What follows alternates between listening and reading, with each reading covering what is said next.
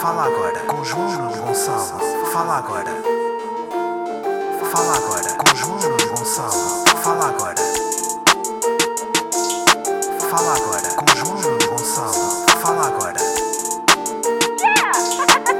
Fala agora com João Nuno Gonçalo. Como é que é, Bliqueiros? Vá bem, bem-vindos a mais um episódio de Fala Agora, episódio número 100 e Negolã. Uh, estamos aqui na presença do realizador e editor e, e bom soriano, o caro Diogo Limão Lima. Salve palmas, aí em casa. Então, pá, estava difícil vir cá. Estava. Não, na verdade, na verdade, para as pessoas que estão lá em casa e não sabem, o, o Diogo já tinha pedido para vir cá várias vezes e disse, ó Diogo, calma também. Sim. Que obra é que tens publicado para vires ao meu, ao meu digno programa? Tipo, quando apareces em televisão nacional, em horário nobre a gente fala. Até lá, tipo, remete um bocado à tua insignificância. É verdade. Pronto, mas eh, finalmente tens a obra publicada. Foda-se, foram muitos anos, mas finalmente. Finalmente apar- apareces na RTP, pá, e pronto, acho que, acho que já merecias vir cá.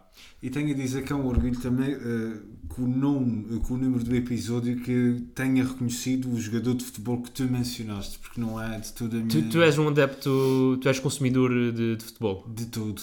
Eh, mas sabes que é um Negolã. Sim, E qual é o número então? não faço ideia. Isso aí já foi. Ok, já é, foste. Ningolão é do FIFA, pronto, do FIFA Mas o-. Mas é porque o gajo tinha bem estilo, pá. Ok. É, deve ser por aí, né? Tu, Possivelmente, tu sim. reconheces. Ou seja, vá, escreve um Negolã, porque de repente estás a pensar num gajo que não tem nada a ver. Caraca, Crista, Exatamente. toma, chupa. Vai lá. Não, não, pá, tu pá, porque eu nunca te imaginei como um gajo da bola. Isso é muito pouco. Tu és de que clube? Sporting. Que horror. Péssimo, eu sei que tu és benfiquista. Pá, mais Santa... Mas sim, Benfica, Mais Santa Santa, Clara. pronto. Mas, mas sim, mas sim. Tipo, acho, tipo, não leva mal que... É assim, na qualidade de Ribeira Grandense do Santos, eu sou Sporting e Sporting Clube Ideal, né? Mas podias ser Benfica Águia. Exatamente. Também há, não é? Na Ribeira Grande também há essa rivalidade do Benfica Águia. Sim. Mas ok, pronto, este Sport está tudo bem, tipo, acho que não. Olha, vamos fazer aqui um brinde. Estamos aqui a, a beber eh, vinho Papa Figos Dor, a edição eh, 2021, que era o que havia. A produção, a produção arranjou este, este magnífico hum, Papa Figos. Na verdade, eu não devia estar a dizer o nome que eles não estão a pagar para isto, mas, eh, verdade. mas pronto, acho que tendo cá uma estrela da televisão nacional, acho que era merecedor deste. Pá, deste, deste, deste brinde, deste brinde e deste, deste aperitivo. Então diz-me lá, Diogo, como é que foi o teu Natal? Foi assim o Natal. Ah, foi- por acaso até foi pacífico. Foi Tu costumas bom. a vir passar o Natal aqui aos Açores? Nunca falhei um Natal desde que fui para Lisboa. Tu foste em Lisboa em que ano? 2010. Setembro de 2010. Sim. Portanto, há 12 anos que não falhas o Natal. É a única coisa que eu não falho aqui. É o Natal, ok. Sim. É, é, é porquê? Por causa da família. Pá, sim, se calhar foi só uma coisa mesmo teimosa de uma pessoa, uma insistência de, de qualquer coisa que, que eu tinha que manter, porque hum, há poucas rotinas que eu crio com a, com a cena de Via São Miguel, então pelo menos o Natal é. Aquela obrigatório. ligação, É obrigatório, né? Ah, ok, percebo. Já Também. passaste alguém fora? Não, não, não. Nem ano novo. Nem ano novo? Ok. Eu, pronto, também faço questão. Por exemplo, este ano havia o risco de ter Sim. que passar o Natal lá. Pá, mas o meu colega, tipo, dividi-me com o meu colega e. Também como o Natal calhava ao fim de semana, era tranquilo porque cada um podia passar a casa. Mas assim, Uhum. para apanhar o ano novo, fi- fiquei esta semana de férias, ele fica outra. Ok. Conseguimos dividir assim. ah, Ou seja, na questão do hospital. sim, sim, sim, sim. Ok. sim.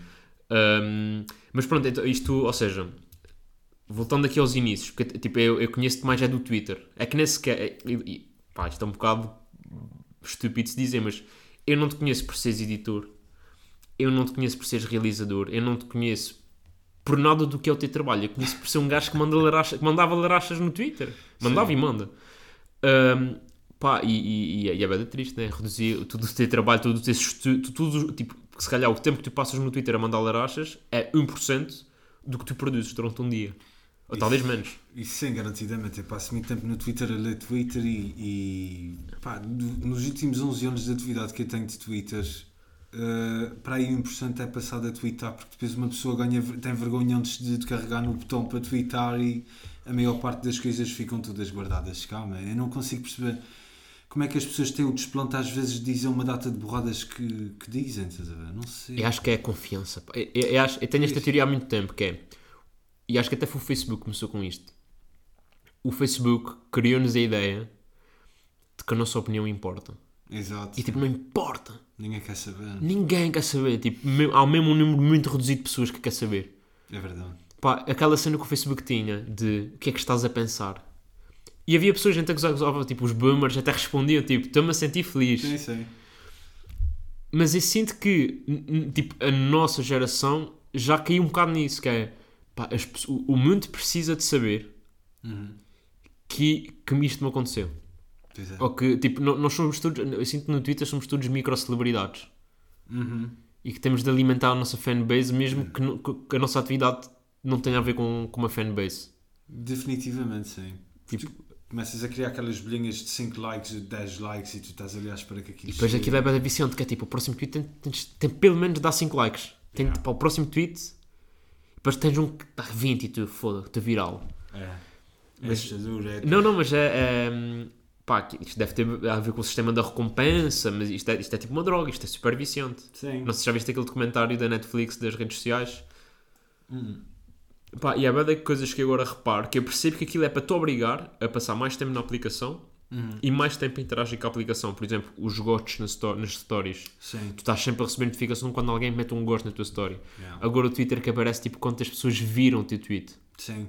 Porque antigamente tu não tu sabia, podias era retweetar, comentar ou fazer like. Exato. E agora tens essas três e para além disso ainda a quantidade de pessoas que vê. E às vezes é surreal, tipo 20 mil pessoas viram o teu tweet e tipo 3 meteram like. É verdade. Não dá para perceber muito bem essa lógica, mas sim, são, são essas pequenas armadilhas para tu ficares agarrado àquilo, contabilizares os teus próprios números, fazeres o teu topo da tabela, essas. Tens esses high scores, não é? Uma merda que. pá, é meio retorcida. E depois o que é que retiras daqui? Nada.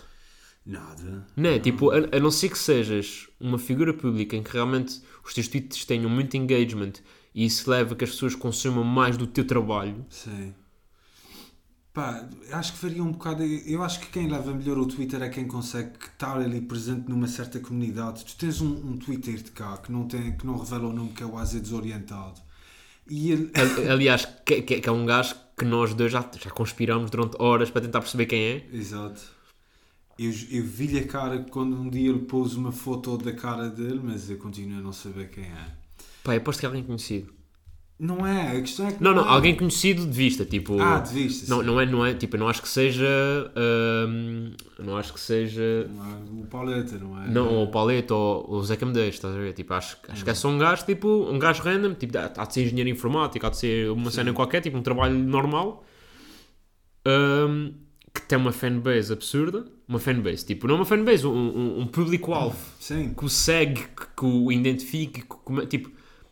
E quando fui para o Twitter, ele era a referência dos açorianos. Tipo, sempre que havia algum assunto dos Açores, era ele que era identificado. Sim, sim. Tipo, agora já começa a haver outros. Sim. Mas eu quando fui para o Twitter a primeira vez, tipo, era ele sempre. Tipo, é que nem sequer havia uma segunda opção, era ele. Pois é. Isso aqui, eu acho que é um caso particular, é o, é o, o caso a sério de, de, de como o Twitter deve ser usado, ou seja, tu engajas com outras pessoas, tu crias ali eh, certas comunidades e tu não estás a twittar necessariamente para as pessoas te mandarem 200 e 300 likes a cada não. que mandas. Tu fazes parte ali de uma espécie de fórum onde tu partilhas alguns aspectos da tua vida de uma forma brincalhona, às vezes meio ali a puxar para o quarentão. eh, mas pronto. Não, e, te- e tem- eu sinto que o Twitter, pelo menos da forma que eu e tu utilizamos, tem muito sarcasmo, muito. hum, É muito assim. hum, ai, está-me a faltar a palavra. Não é rude, pá, mas é. Também não é rústico. Ah, tá, tipo, não sei, não sei dizer a palavra, mas Mas acho que o sarcástico e o cáustico é muito. cáustica, era isso. Yeah. é, está tá ali sempre no. Mesmo, pá, mesmo, e, e depois já, tipo, os políticos já, também já entraram um bocado nisso e figuras públicas, mas por exemplo, mesmo comentadores de futebol Sim. estão, estão lá sempre todos a picar, tipo, mas, mas há uns com mais fair play do que outros, mas, está toda a gente lá tipo, nessa onda de passivo-agressividade e não sei o quê, que por um lado é giro, por outro, tipo, me, volta e meia também descamba, né? Sim. É dramático. Epá, já, já te envolveste assim alguma zaragata de Twitter? Não, é precisamente por causa disso que eu não tweeto muito, é mesmo por medo de, de entrar nesses despiques. hum, Mas tu volta e meia mandas lá uma e aquilo tem tipo imensos replies e. pá, sim, acho que são pequenos, é, é tipo eclipses solares, são coisas que aparecem. Tipo, uma fotografia que, de, uma, de umas impressões de textos, eh, não é contra os turistas, mas uma loja de segunda mão em Ponta Delgada que fez um, uns anúncios a dizer, eu já nem sei o que é que dizia, mas era tipo, tourists not here, a falar num inglês super quebrado, e de repente aqui tem 4 mil likes e partilhas e merdas de género. Pá, Acho que são mais coisas do acaso mesmo também. Sim. O algoritmo apanha. Pá, se for preciso, eu estou aqui há duas semanas a promover merda da série da RTP e pá, se chegar aos 100 likes, às 50 partilhas num tweet que eu faça já é um milagre. Portanto, não sei, não, não é uma coisa muito previsível. É uma pessoa está a tirar bolas para o pinhal e logo vê. Sim, acho que o mais importante em qualquer produção de conteúdo e pa- para que tenha algum tipo de dimensão é isso, é fazer. Pá, e, vá- e se for bom, garantir que, há, um, há um mínimo de qualidade em tudo o que se faz. E a Sim. partir do momento que é bom, é fazer, pá, e há de haver um que rebenta. Exatamente. E depois a parte gira de rebentar é ok, rebenta, quero ver mais coisas desta pessoa. E tu já tendo outras coisas publicadas, ah, isto também vai dar bom, isto também vai dar bom. Pelo menos eu sinto que é assim. Sim. Tipo, mesmo malta com que eu descubro, preciso descobrir por um clipe de 30 segundos, e depois deixa-me ver mais. E de repente, aqueles 30 segundos que eu vi que me fizeram ver aquilo, nem sequer, são os melhores, tipo, nem sequer estão no top 10 dos melhores 30 segundos do trabalho daquele artista. Yeah. Mas foi aquilo que chamou a atenção. Sim, é verdade. É, é mesmo isso. É tipo, tu estás a lançar tipo iscos para as pessoas verem se, para ver se as pessoas apanham e depois pode acontecer que, olha, alguém agarra aqui, alguém agarra ali. Pronto. E é o Twitter. E é o Twitter. É o Twitter e é a vida real. Também é a vida real, né? Também. Mas então vamos, vamos aqui retroceder. Lá está, porque eu não te conheço. Não te conheço assim tão bem. Ahm, já nos mamamos uma vez na boca, mas Sim. também o que acontece no São de Cristo fica no São de Cristo. Ahm, tu és um, um- um menino da Ribeira Grande. Pronto, que Sim. passou lá a infância, a ter fumado droga, pai, começado a fumar droga pai com 10 anos, como qualquer pessoa da Ribeira Grande. Um, e quando é que nasce a ideia de, epá, o que eu quero mesmo é ser realizador? Porque imagina, isto para mim é uma coisa que é, tipo, nenhum, eu não conheço nenhuma criança que diga que quer ser realizador. Criança ou jovem? Jovem se calhar já, mas tipo, Sim. tipo, as crianças querem ser jogadores de futebol, ou cientistas, ou astronautas, ou bombeiros. Pois é verdade. Eu, tive, Tipo, de onde é que isso veio? eu tive fases em que queria ser economista, em que queria ser web designer, tudo até chegar ali ao. antes do, do terceiro ciclo. A questão foi que a minha mãe sempre fez muita questão, enquanto professora, que eu fizesse muitas atividades extracurriculares. Então isso envolve passar tempo no teatro amador, fiz para aí uns 4 ou 5 anos daquilo. Também fui para umas aulas de guitarra. Epá, e com o tempo uh, cruza-se aqui um bocado a cena dos videoclubes e eu ia muitas vezes buscar DVDs a um videoclube na Ribeira Grande e pá, com o tempo foi, foi aparecendo essa ideia de fazer filmes com uma forma de juntar os prazeres de fazer uma peça de teatro mas sem o, a chatice de teres o público ali imediatamente à tua frente e pá, não sei, com o tempo pareceu uma, uma boa opção para, para algo que, que Mas, ou seja, achavas que era uma coisa execuível? pá, sim, Porque imagina, eu, eu sinto que ah, o realizador não é uma figura que tu vejas quando estás a consumir. Por exemplo, se tu gostas muito de cinema, eu acho que o, o- o primeiro passo, ou o passo mais intuitivo é eu gosto de cinema, quero ser ator. Tipo, isto é para mim o raciocínio mais lógico. sim. E nunca para, quer ser argumentista, ou quer ser realizador, ou quer ser editor, ou quer ser produtor. Ou seja, como é que tu fizeste esse, esse salto? Foi, já participavas na organização de peças de teatro e quiseste tipo, dar o passo à frente? Ou já fa- fazias pequenos clipes em casa e... Epá, eu acho que é mesmo na altura, na parte do teatro amador eu só fui ator, mas eu acho que essa ideia da criatividade, do fazer, do criar, eh, sempre esteve muito presente. Talvez porque na escola, eh, sei lá, fosse uma das minhas coisas preferidas, a questão da criação de texto, da escrita, tudo isso.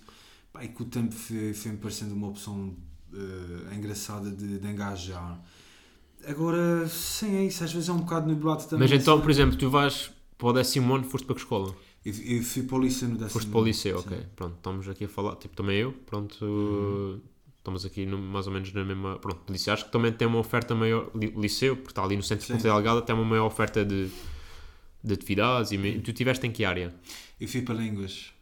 Eu eu fui estudar latim e francês. Uh, ou seja, tu quando vais para a humanidade já é pensar em ser realizador, ou ainda foi tipo, já estou meio aqui a ver e ainda não sei bem o que é? Não, já, já tinha bastante definida essa ideia de ser realizador. Ok. Eu trabalhar com cinema e audiovisual, sim. Ok. Acho que é pancas que dá na cabeça de uma pessoa. Porque Não, porque realmente, tipo, imagina, tu queres ser realizador, tu percebes aos 15 anos que queres ser realizador, Uhum. mas ainda tens de fazer pelo menos mais 3 anos na escola. Sim, E, e a verdade é que tu não tens no ensino regular sim. nada vocacionado para isso. Para isso, sim. Por por isso é que eu estava aqui a tentar perceber, porque, por exemplo, pensei que em artes havia alguns projetos, de algumas disciplinas que promoviam o vídeo e não sei o quê, mas tipo, não ver, tipo, queres ser realizador, agora vou ter de pintar. Não, não, não, não. E isso foi um drama para mim precisamente porque durante algum tempo achava que essa cena das artes visuais era obrigatória para seres realizador, mas eh, felizmente não tive que fazer nem desenho nem geometria descritiva para, para ir para aí.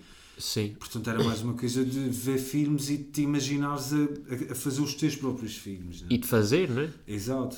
Tu, ah, ou seja, havia uma disciplina, eu não apanhei, mas eu lembro que a malta dos anos acima apanhava, que era a área de projeto. Uhum. Que toda a gente escolhia a área de projeto no 12 e depois o projeto era tipo fazer um, uma curta-metragem. Tu fizeste isso, né? Fiz. Fizeste uma curta-metragem e há, e há resquícios disso. Ah, está num disco externo, mas é um documentário. Documentar sobre o quê? Epá, eu não sei a que, a que propósito é que se lembraram de que o projeto comum para toda a gente seriam as subculturas do século XX. Parece-me É aborrecido. É me... yeah, eu não percebo porque o nosso grupo era bastante, como é que se diz, hetero... que é isso? Eh, Heterossexual. Também. Era todos heterossexual, ok. Mas é que, por exemplo, eu- quem fizesse sobre rap, sobre punk, de repente temos o reggae, de repente temos naturistas, tipo... Tu fizeste sobre o quê?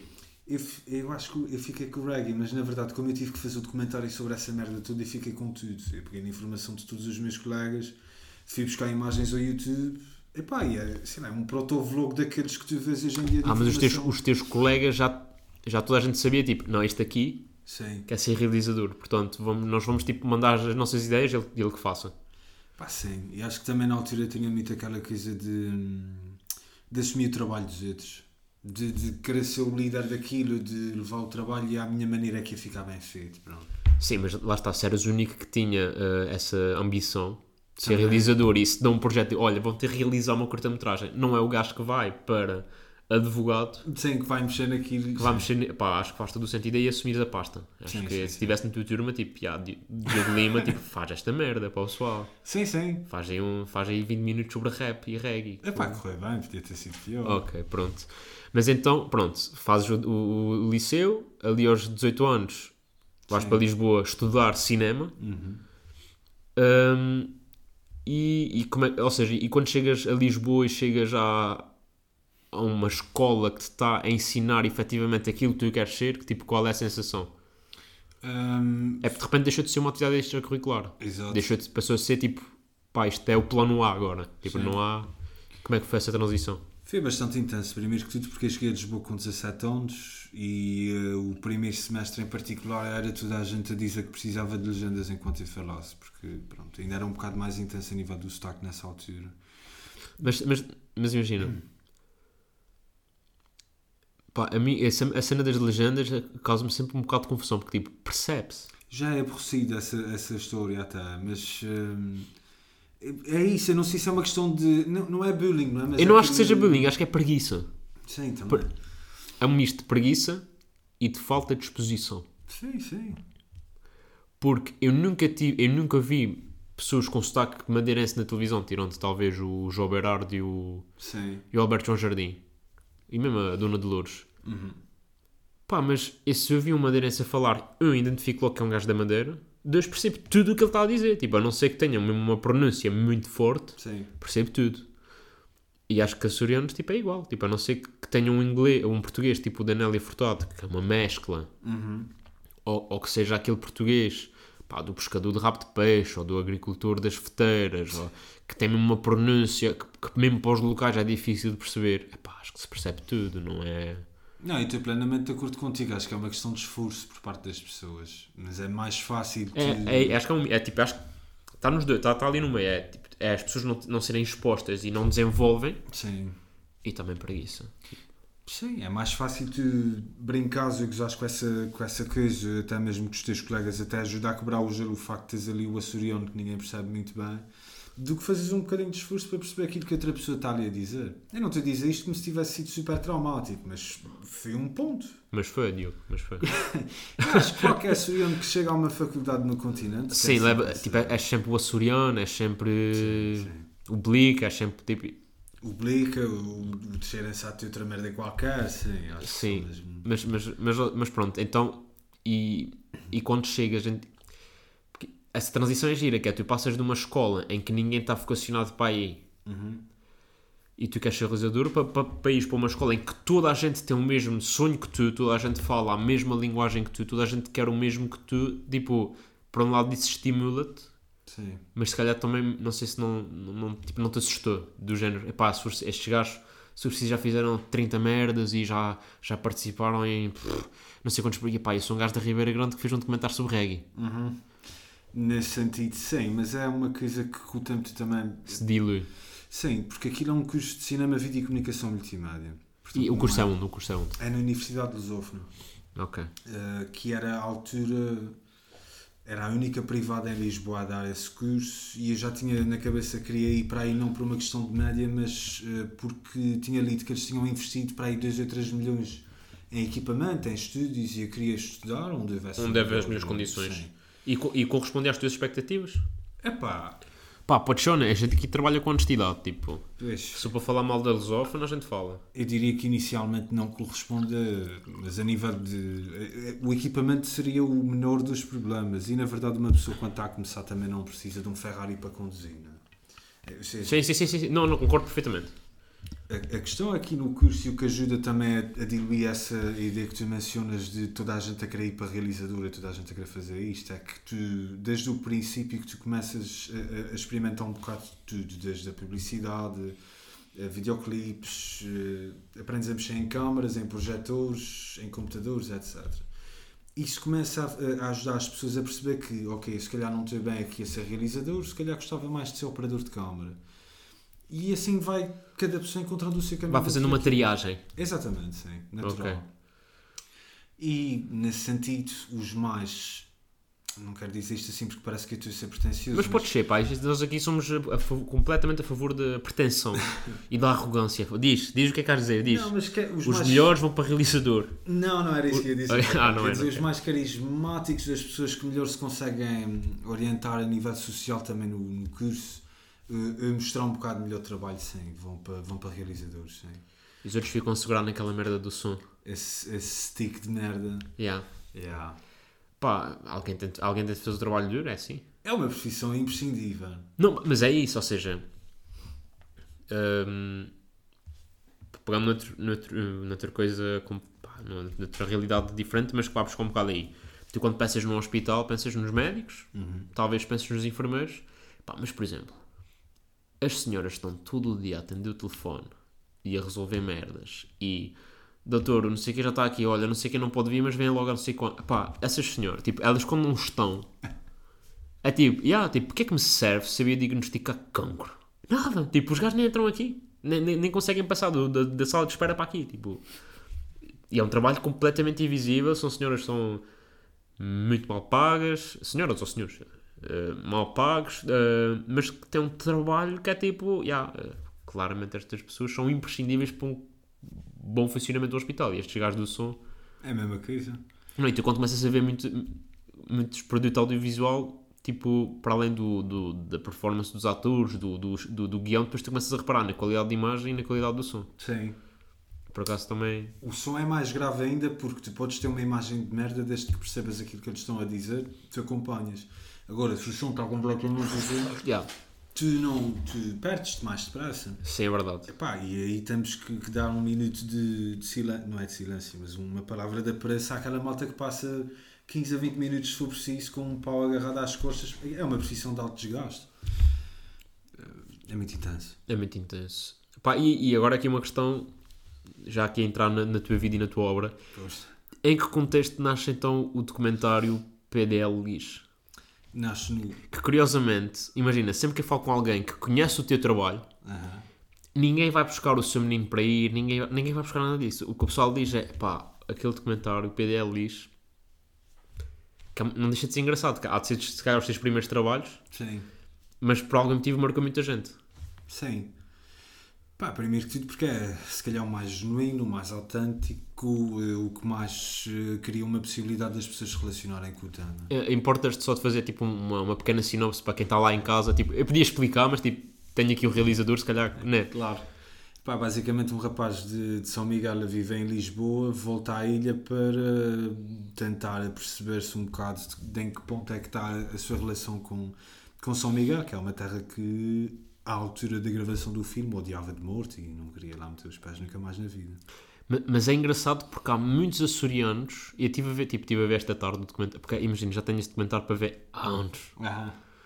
Uh, porque já, lá já, já me tinham falado disso. E, e pá, aquela coisa com, porque não está no YouTube, não está no na Netflix, então um gajo, uh, porque, pá, é mais fácil ver uma coisa que está na Netflix Claro. do que ao Vimeo, por exemplo, ver. Pá, e estive a ver hum, e percebo e conheço muitas, conheci muito- muitas, muitos, muitos jovens de 18, 19 anos que tu retrataste naquele documentário, ou seja, malta que sai da ilha chateado com a ilha, que não se passa nada nesta ilha e que não, esta ilha é para estagnar hum, e percebo a tua revolta com o vir para São Miguel, mas que por algum motivo que, que, que te aflige que é, epá, mas isto é a minha casa, que merda. Fez. Tipo, quem me dera não ser daqui, quase. Sim. Isso é, eu acho que é parte da revolta da adolescência. A gente com o tempo depois começa. Era isso que eu te ia perguntar, ainda, ainda te sentes desse modo em relação aos Açores? Não, de tudo. Pá, eu acho que nunca senti o que estás a dizer. Aham. Tu- há lá uma parte muito engraçada que tu estás a falar com os teus amigos de secundário Sim. e que dizem, pá, mas porquê é que vocês estão na estão na Universidade dos Açores? Tipo, vocês podem ir para fora. Tipo, e até tá- tá- estás meio condescendente, tipo, pá, não tinhas média, era por causa disso. Tipo, Sim, não tinhas sim. possibilidades de ir para fora. Eu, é pá, não, tipo, disseram-me que era, para ir para estar no técnico, disseram-me que era melhor tirar cá dois anos. E achei da graça porque também fiz esse percurso, que podendo ir para fora, o meu, o meu, o meu- o meu pensamento foi, é pá, acho sinto que ainda não estou preparado. É pá, olha, foda-se. E, e fiquei cá, e pá, acho que foi a melhor cena que me aconteceu. Ficar cá 3 anos foi tipo, crescer um bocadinho para tipo, ok, agora já, já sei cozinhar massa, já posso ir para o continente sobreviver. Foste para Coimbra. Fui, pá, odeio Coimbra de morte. Pronto, olha. Não, mas lá está, também já estou a fazer meios passos com a cidade, mas se- sei objetivamente porque é que não gosto da cidade e porque é que não gostei de lá viver enquanto lá estudei. Já voltei N vezes depois Sim. e gosto pelo grupinho que lá se formou. Uhum. Mas tipo, pá, se me pagassem agora, olha, vens para cá trabalhar, não ia. Mais depressa voltava para São Miguel Do que. do que ia para Coimbra. Eu percebo isso. Acho que essa questão, a questão do filme é sobretudo é, é daquela altura, é meio confusão de juventude com pronto, com, com, com essa relação que algumas pessoas podem ter eh, com a ilha que te limita, com a ilha que te, que te parece conservadora, retrógrada. Tipo o Lobo e o Cão, aquele filme da Cláudia Vajão. Ainda não vi, pá. Ainda não vi. Queres ir ver a seguir? Não dava. Não podemos. Já não está nos já cinemas. está nos cinemas. Pá, tentei bem ver, mas não consegui. É pena. Uh, Mas é um caso mais prático até de, de, de, de jovens da comunidade LGBT a quem a ilha restringe e, e constrange mesmo no dia a dia, não é? No meu caso era só um rapazinho de classe média eh, com demasiado tempo para pensar na vida e que acabava por falar mal da, daqui da terra de uma forma até, como tu dizes, que era condescendente às vezes, que era um bocado aquela coisa que se diz o privilegiado por comparação com a, com a realidade. não, eh, porque eu, eu, ou seja, tive muitos colegas meus de. Pronto, na altura ali do 11 primeiro, 12 segundo que queriam muito, pá, quero é sair daqui, quero ir para Lisboa, quero mesmo, pá, vejo os meus primos mais novos agora, tipo, quero ir para Lisboa e fazer e acontecer, pá, e eu percebo, mas eu nunca senti isso. O que eu sentia foi, isto é, isto é mesmo bacana para se viver aqui. Eu sou agora, aos 24, que foi quando eu tive efetivamente a hipótese, ok, já acabei o curso, posso voltar para cá para trabalhar, e co- com o stand-up que meio que tropeçou na minha vida, foi tipo, eu quero voltar para cá, mas não posso. Porque para fazer stand-up e não, não pode ser cá. Ou ainda não pode ser cá. E a tua área há de ser parecida, que é tu para seres realizador tens de estar nos grandes centros onde as coisas acontecem. Sim, Tu podes ser, é, a verdade é podes ser realizador onde quiseres. sim, sim. Mas, mas onde estão as grandes oportunidades Claro. E, e- e pronto, mas, mas pá, tenho bem de amigos engenheiros e não sei o quê que tinham essa, essa postura, que quero ir para fora, quero é consumir o mundo, que também acho que faz parte, Faz, faz. mas nunca senti isso. Tipo, eu para mim, eu ficava cá, na altura do, do- da universidade, não sei o quê, se o curso fosse tudo cá, fazia o curso tudo cá, e a minha mãe é que estava mais tipo, epá, vai para fora, Vai para tipo, fora. Vai, vai, vai ver o que é há, vai ver o que é há depois do, do Oceano Atlântico, tipo, vai, ela é que estava um bocado nessa, tipo, a empurrar-me para, ir descobrir mais qualquer coisa, e ainda bem que o fez, porque acho que cresci muito e, e agora hum, ao ir para fora, acho que toma, e deves ter sentido isso, que é, e falas disso no documentário, que é muitos dos, não é defeitos, é feitios que tu tens, prendem-se com o facto de teres nascido numa ilha onde as pessoas, mesmo que não se conheçam todas, conheces alguém que conhece, Sim. uh, conservador, conservadora ou católica e que por vezes pode rescindir, restringir, restringir. E eu nunca senti que tivesse restringido em nada. Mas olhando para trás, tipo, já, era um bocado. Era e é, um bocado. Sim, eu acho que é. Tipo, às vezes escrevo crónicas para o jornal e recebo mensagens tipo, como é que és capaz de dizer isso no jornal? E tipo, mas o que é? Isso é só uma piada. Ei, pá, mas tu não achas que tipo, não, pá, vão-te chatear por causa disso? Tipo, eu, eu nem sequer penso nisso. Agora, agora penso porque já fui alertado, mas. Mas eu nem pensava. E quando mandava, tipo, e escrevia lá nomes de deputados ou gajos do Sim, governo, sim. tipo, pá, sei lá, se eles tinham feito merda naquela semana, eu ia falar naquilo. Era só, para mim era só a graça. Era, era, era o que eu via o Ricardo Araújo Pereira a fazer na televisão. Claro. Para mim aquele era o caminho, mas depois percebi que cá, tipo, de repente estás a receber mensagens de epá, olha, esse gajo meio que não convém falares nele. Hum, desagradável, não é? Porque lá está, toda a gente se conhece. Pois isso é o grande problema. Não é toda a gente se conhece, é, é os círculos onde tu circulas. Porque, tipo, eu não conheço os agricultores das feteiras, Claro. mas eu não frequento esse círculo.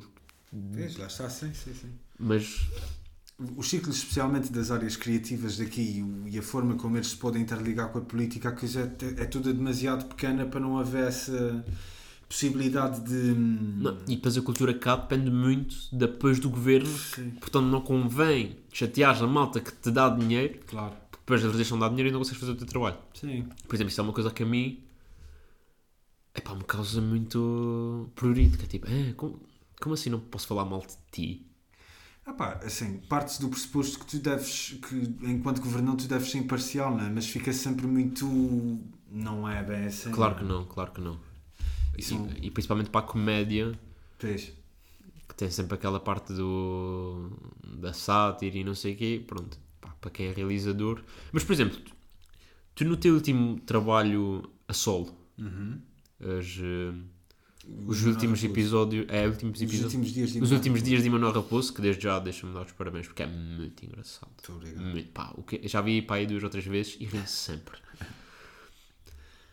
Eu sei de pessoas, inclusive que partilharam aquilo, tipo, partilharam o vídeo, que se sentiram atacadas. E eu sei exatamente porque é que se sentiram atacadas. Porque eles, olharam, eles perceberam que eles eram o Emanuel Raposo. Talvez, sim. Ou seja, é malta dos mídia que não soube envelhecer e não soube adaptar ou evoluir e, e, e é como o Emanuel Raposo, pá, é um gajo que parece estar a fazer a mesma coisa há 20 anos. Pá, se calhar a gente é que é a carapuça serve, não é? Mas. Não, não, e acho, e acho, que- acho que, imagina, enquanto criador, acho que faz todo o sentido teres esse, esse reparo, porque tipo, acho que também já, já estive aqui no episódio do- que foi dedicado ao Dia dos Açores, isso foi um dos temas de conversa, é, os mídia nos Açores não evoluíram. Exato. tirando ah, o Tiago Ribeiro quando esteve na rádio, tirando o, o meu artigo no Açoriano Oriental, tirando o- ah, as coisas, as brincadeiras que o Alfimete faz para a RTP Sim. não houve uma. Tens os mesmos gajos a fazer as mesmas coisas há 20, 30, 40 anos. Sim, seria um bocadinho mais brando talvez com essa, com essa ideia, porque eu continuo a sentir, começo a sentir que, por exemplo, com a, com a gestão do regular nos programas há, um- há uma tentativa de inclusão de produtoras regionais e tudo Isso é verdade. Para, para criar, mas tendencialmente de acordo com a tua lógica, porque estamos, há muito pouco dinheiro para, para apostar e para arriscar, as figuras de sempre têm o peso de sempre e fazem os mesmos programas de sempre de há 30 anos para cá também. Portanto, é muito fácil que a gente a fazer uma sátira destas, tipo, acabe por, eh, Por tocar na. por tocar na ferida, talvez. Pá, mas eu acho que imagina, eu acho que estava mesmo no sweet spot. É que não é sobre ninguém, mas é sobre toda a gente. Acaba por ser isso, hein? Uh, pá, adorei. Uh, pá, tá...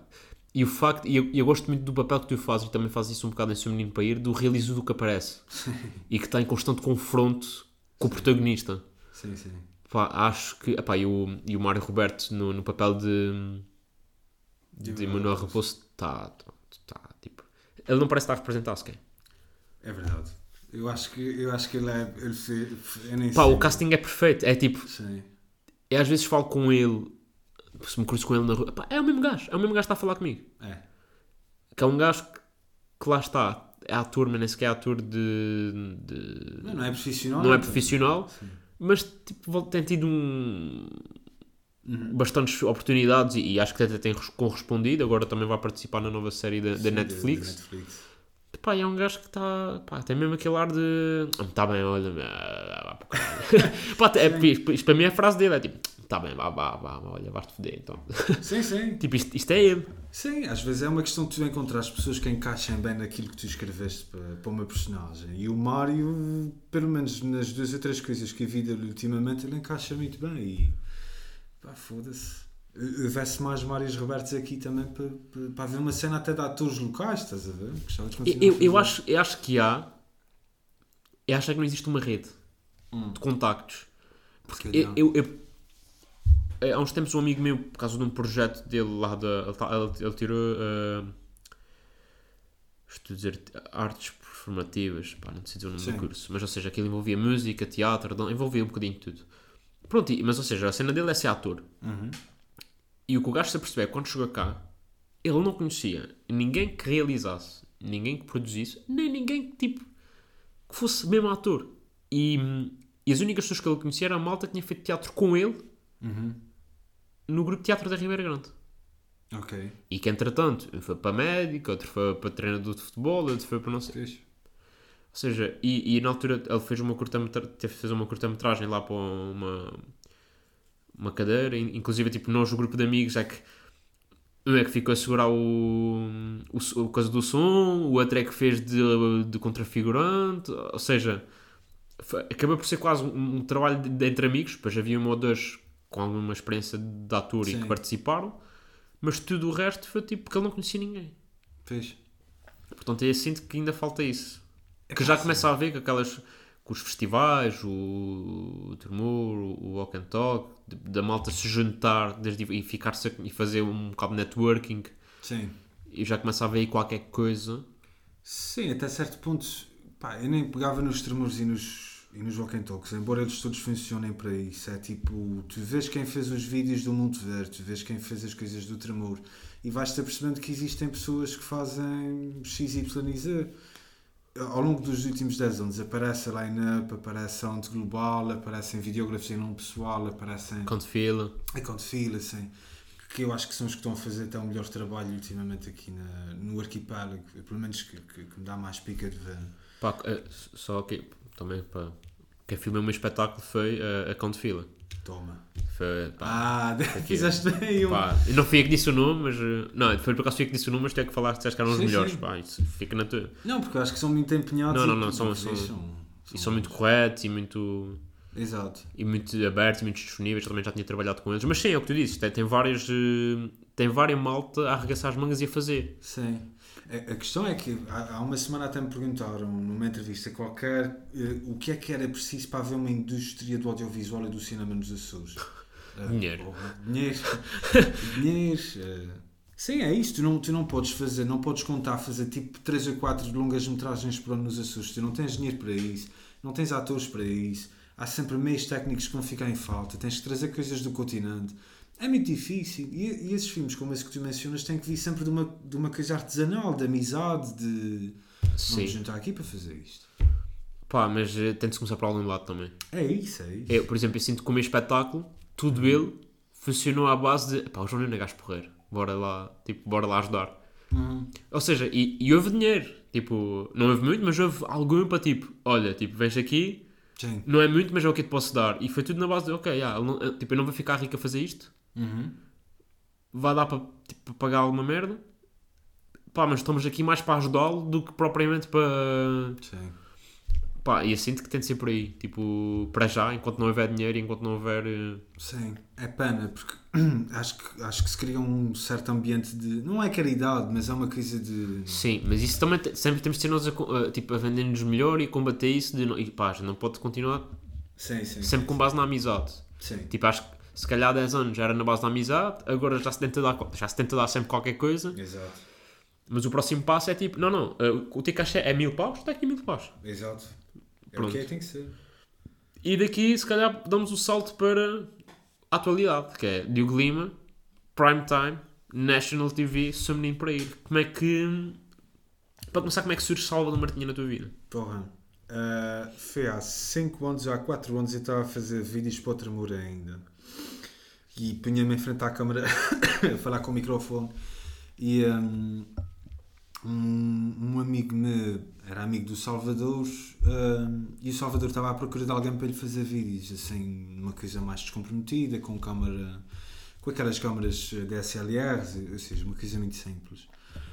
Entretanto, ele falou comigo, a gente teve dois ou três cafés, ele falou-me dessa ideia que ele tinha do, de um programa chamado Seu Menino para Ir, em que as pessoas lhe mandam desafios e ele vai e faz.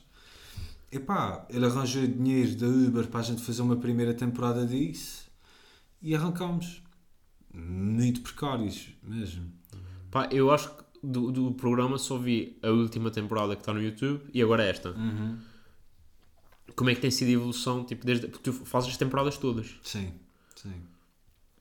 Como é que tem sido essa evolução? Epá, não há comparação. A primeira sou eu, um, um colega meu chamado Tiago Alvão e depois um amigo meu que era o André Mendes também. eh, trabalhávamos naquilo, íamos gravar os episódios em 5, 6 horas, sempre numa loucura do caralho porque realizava e operava a câmara e o Galvão também estava ali com o som. Bom, era muito mais maluco.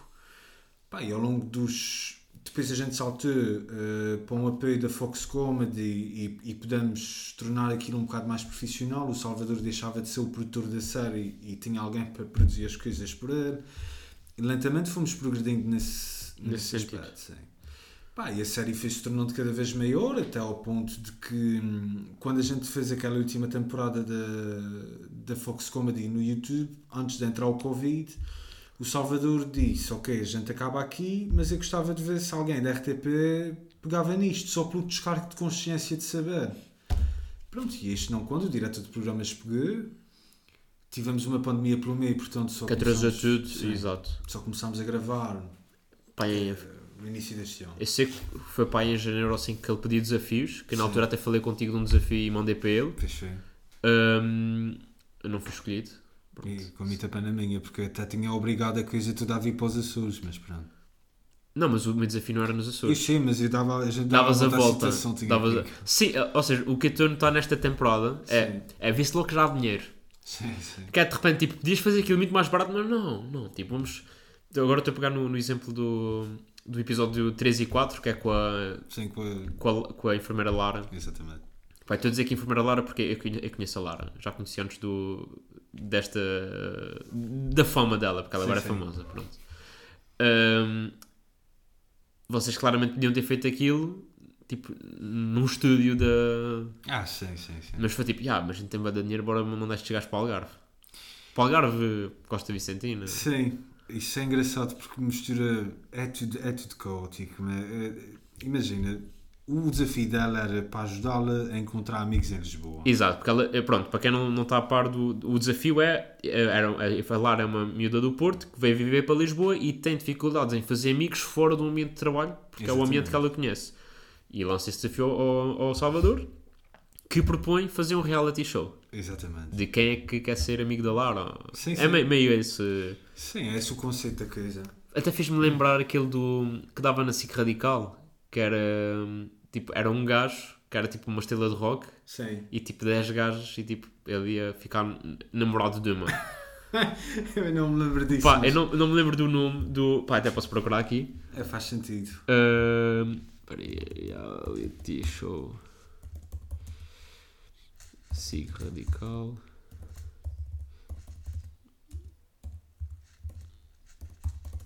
Pá, namorado, marido. Não, pá. Não, porque aqui vamos buscar, pois, isto vamos buscar o Naked Attraction, não é isto. Ah, não, não, não. não. De estrela de rock. E tem as pessoas que estão lá em casa aos berros. É este! É... ah", E estão a dizer o nome, eu não sei. Pá, que os gajos estavam sempre numa limusine. Foda-se, não, não, por acaso não estou a ver, mas é. É esse estilo, né? De, de reality show fluir com um conceito que é altamente exagerado para aquilo que. Caga, não, vou- não, não sei, depois eu procuro. Não te preocupes com isso. Ah, mas era um bocado isso, é, pá, depois já era tipo provas completamente absurdas. Sim, sim. A, a cena, a ideia do reality show foi. Mas a ideia é gira, a ideia é muito gira. Pá, sim. Eu gosto, eu, eu gosto muito do conceito do episódio de arranjar amigos para uma pessoa. A E mesmo depois só- criar tipo hum, vilões na própria. Porque vocês têm um vilão logo no início, que é Sim. o Afonso Pimentel. Sim, sim, sim, sim. Mas de repente já tens concorrentes que não tinham nada a ver com aquilo, que já eram os vilões, tipo. Exato, que, estão, que se envolvem na coisa. Que se envolvem e já estão a falar mal dos outros, tipo, e há um que é eliminado e diz, pá, já, também não gosto de ti. Exato. Epá, em Que é, mu- perspectiva, que é muito engraçado isso.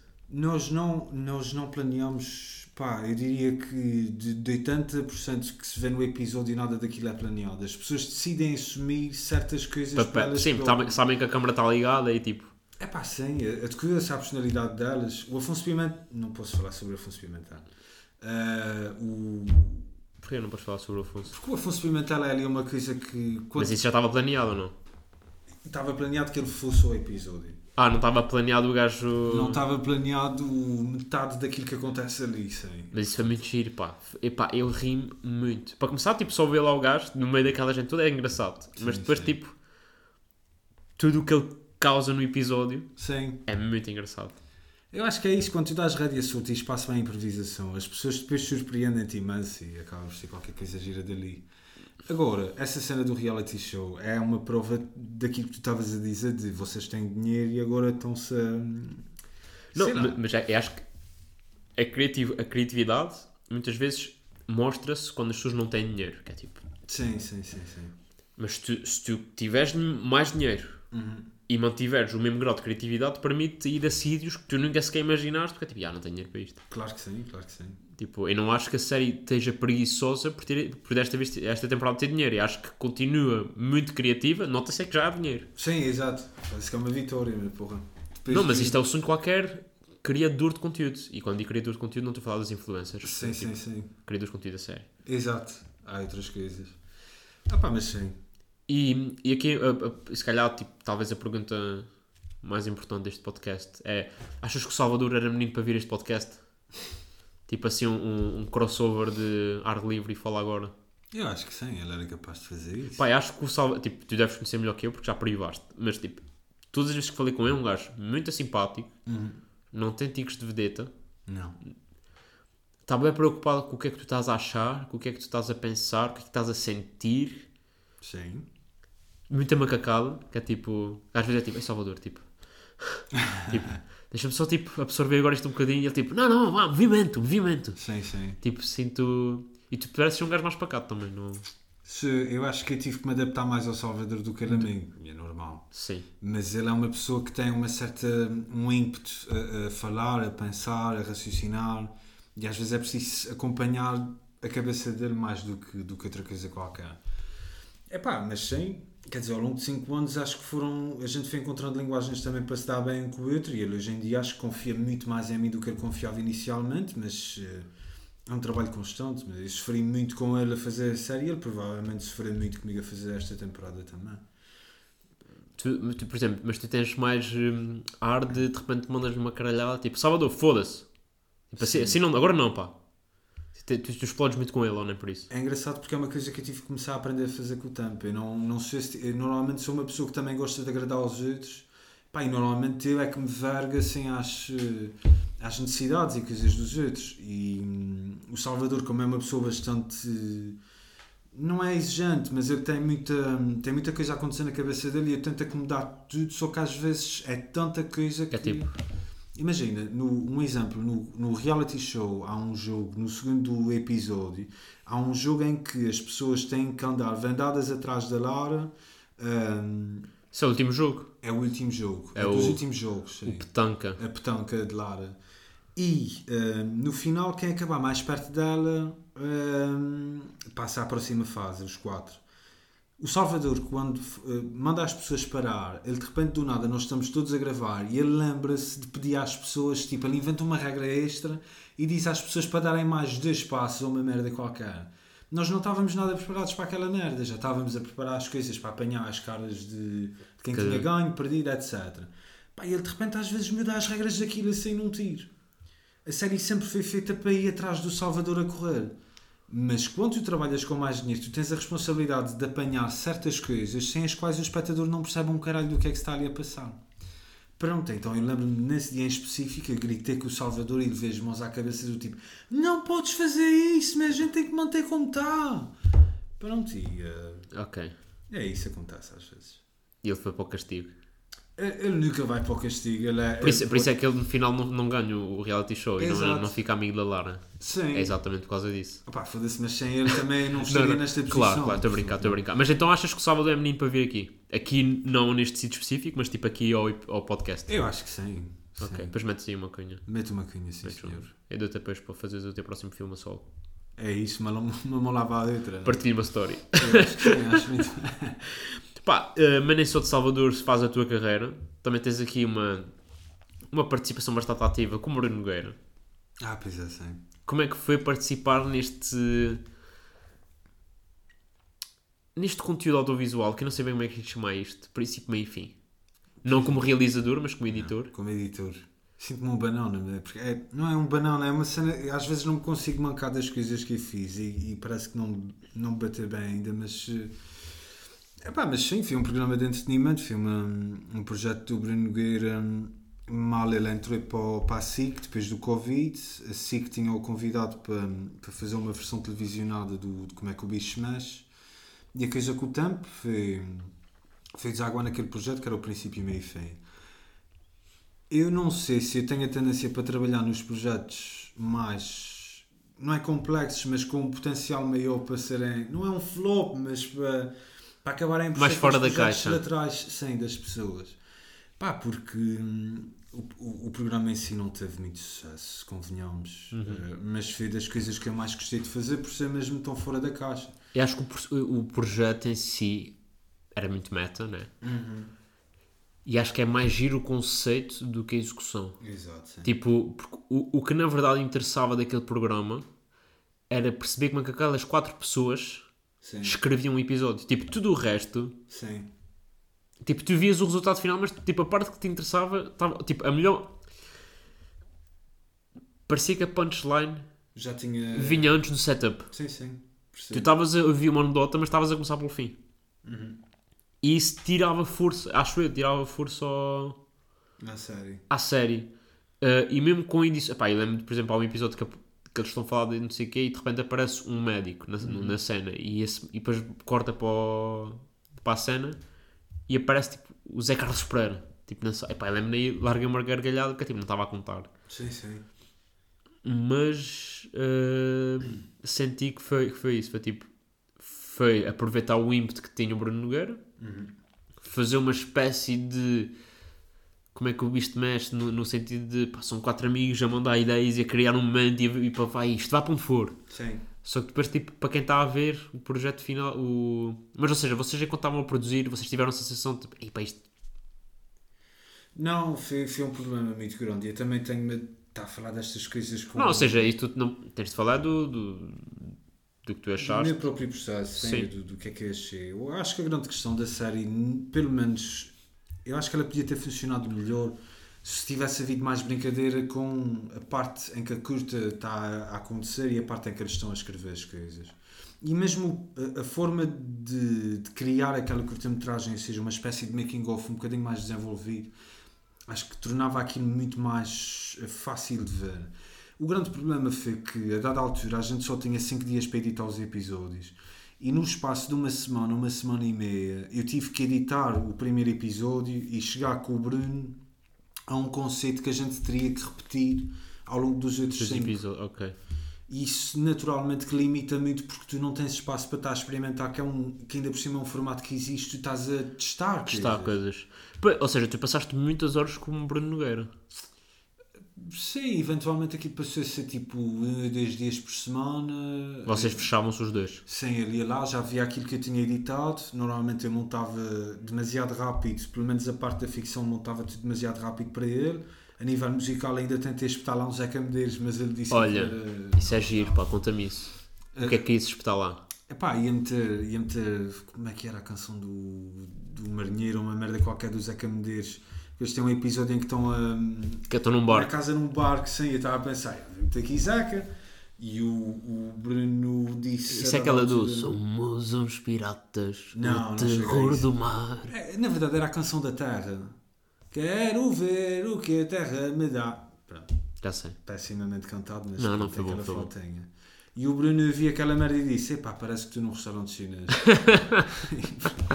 e aí fedi Mas sim, epá, foi, foi giro e foi. foi... É que tu de repente estás a trabalhar com o artista nacional que teve mais hype em 2020. Tipo, Sim. por causa de uma brincadeira que começou com um projeto. Pá, e olha, isto é preciso de um realizador, mas assim uma coisa, pá, sem grande compromisso. De repente, tu, no espaço de 4 anos, Uhum. estás a trabalhar pá, com, a, com a figura de entretenimento, a maior figura de entretenimento do ano 2020. Sim. Sem dúvida alguma.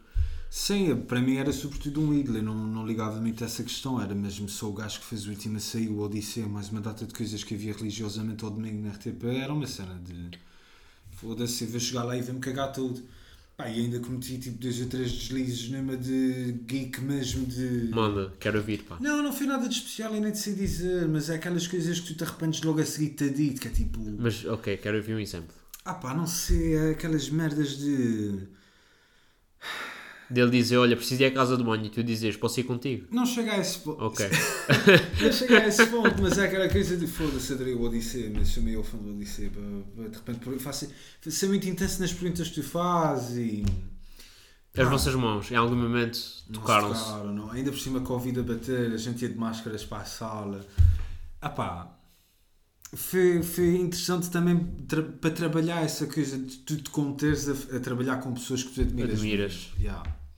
E não podia ter pedido. É sempre uma merda dizer estas coisas assim porque parece que eu estou a falar como se fosse uma popstar do caralho e não sei, mas pá, tive uma sorte desgraçada pelo menos de trabalhar com Salvador e com o Bruno nos últimos 5 anos. Não, e fiz aqui o podcast também. Tipo, é, é, é, é, é, é o, é é o- o pico.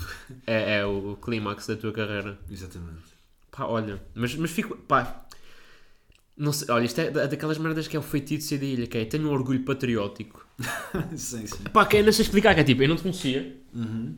não tinha razão nenhuma para estar a torcer por ti, tipo, não, não te dei visto, nem tu me dei, mas tipo, de repente eu tipo, já, para mim o melhor realizador do mundo é o Diogo Lima. Tipo, tá, pá, nem, nem, tipo, nem, nem sei mais realizadores em Portugal, para mim é tipo o Diogo Lima, Steven Spielberg e acabou, não sei mais ninguém. É e o Pedro. Bessa, não, pá, de dizer o Pedro Bessa. Pedro sabe? Bessa, Porque depois ele, de repente ele ouviste e fica fedido. ainda te cortou os tomates. Não, Pedro, não, Pedro Bessa é vingativo, pá.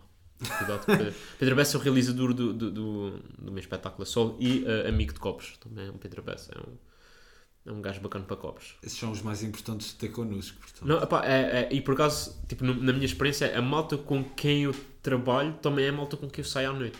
Ah, pois, Ou seja, forma- ou seja, cada um está a fazer as suas cenas, claro. mas temos em comum o facto de nos darmos todos muito bem. Pois. Tipo, a malta da, da minha agência dá-se toda mesmo muito bem. Tipo, somos mesmo amigos, tanto que nós temos um grupo para trabalho e um grupo para copos. Para a vida de copos. Tipo, Qual é que é a tua agência? É setlist. Ok.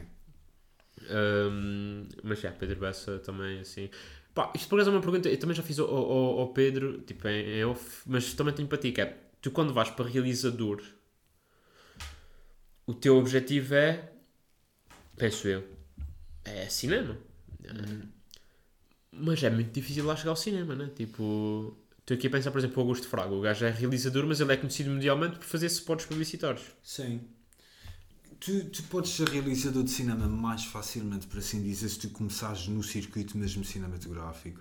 A questão é que tu tens de começar como assistente, eh, assis- eh, eh, como assistente do realizador, ou noutra função qualquer da equipa, e ganhar prática, e eventualmente conseguir a confiança de gente para trabalhar, para conseguir esse investimento, etc. Mas é muito complicado tu seres realizador de cinema, sim. É um met... é- eu acho que qualquer pessoa quando começa, seja o Augusto Fraga, seja não sei bem quem, eu acho que a ideia, a referência original é mesmo seres mega realizador de cinema. Mas depois com o tempo tu também te vais apercebendo que há outros caminhos que tu podes seguir que também te trazem coisas boas. A publicidade enche o cu de qualquer pessoa de dinheiro. Tanto que eu edito mais publicidade do que faço outra coisa na vida, ou seja, Sim, mas, mas ou, seja, ou seja, no teu caso é uma questão de é monetária. prática sem monetária, sim.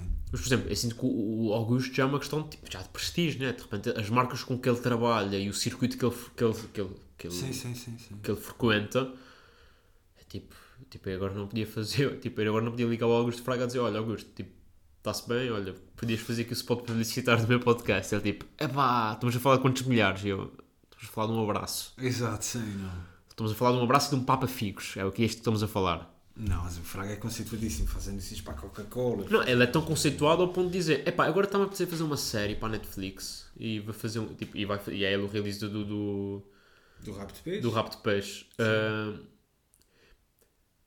Do ponto de vista realizador. Também tinha esta para ti, pá, isto é bom.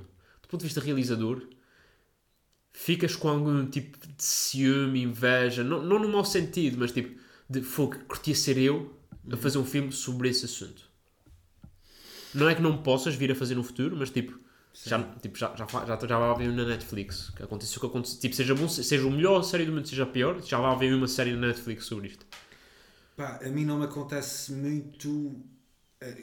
Acontece-me mais ficar com inveja de pessoas que fazem filmes do caralho a idades novas do que alguém fazer um filme sobre uma coisa que eu queria fazer. Ok. Porque a questão do tema aparece às vezes. O Emanuel Raposo não foi um projeto que eu tinha pensado há 10 anos atrás e que de repente agora deu para fazer. Eu gosto de criar os filmes à medida que, que decido. Vamos fazer e vamos fazer. Ok. Não, porque, por exemplo, eu, eu sinto que, por exemplo, para stand-up, Uhum. Pá, aquilo é uma, uma ótima história. Até, até tenho pena de não ter vivido mais aquela história para ter mais coisas para contar sobre aquilo. Tipo, as histórias que eu tenho é da malta me contar, mas tipo, é as, é as histórias que toda a gente conta de. Da coca para marcar os campos de, de, de futebol, ou para, ou para panar o, o, o peixe. Sim. Mas eu curti ter mais histórias para contar sem palco, realmente é uma história surreal. E agora vai haver uma série na Netflix.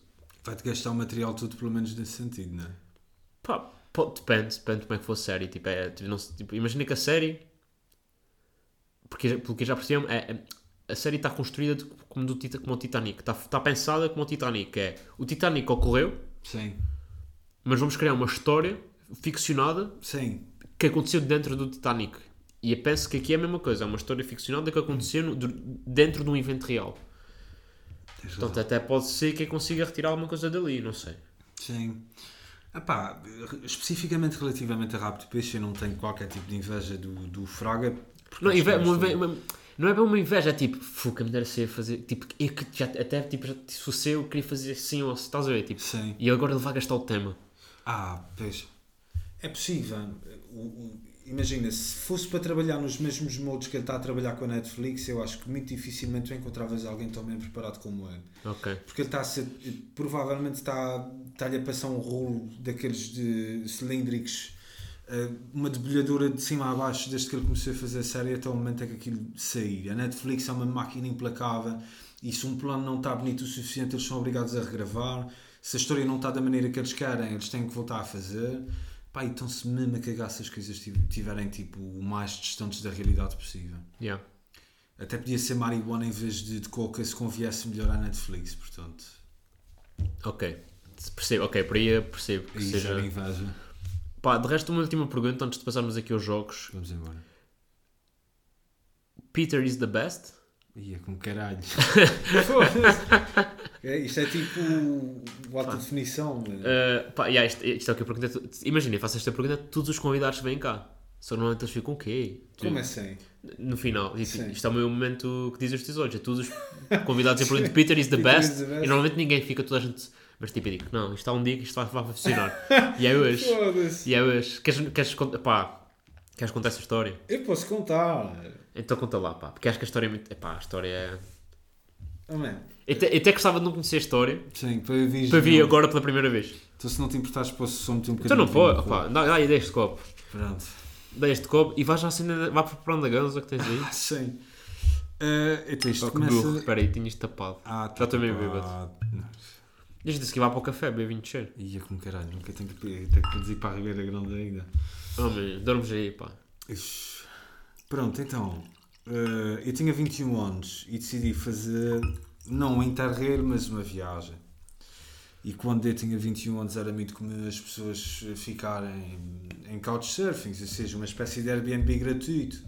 Ficavas em sofás de pessoas que estivessem dispostas a receber pessoas em sofás. Exatamente. Ok.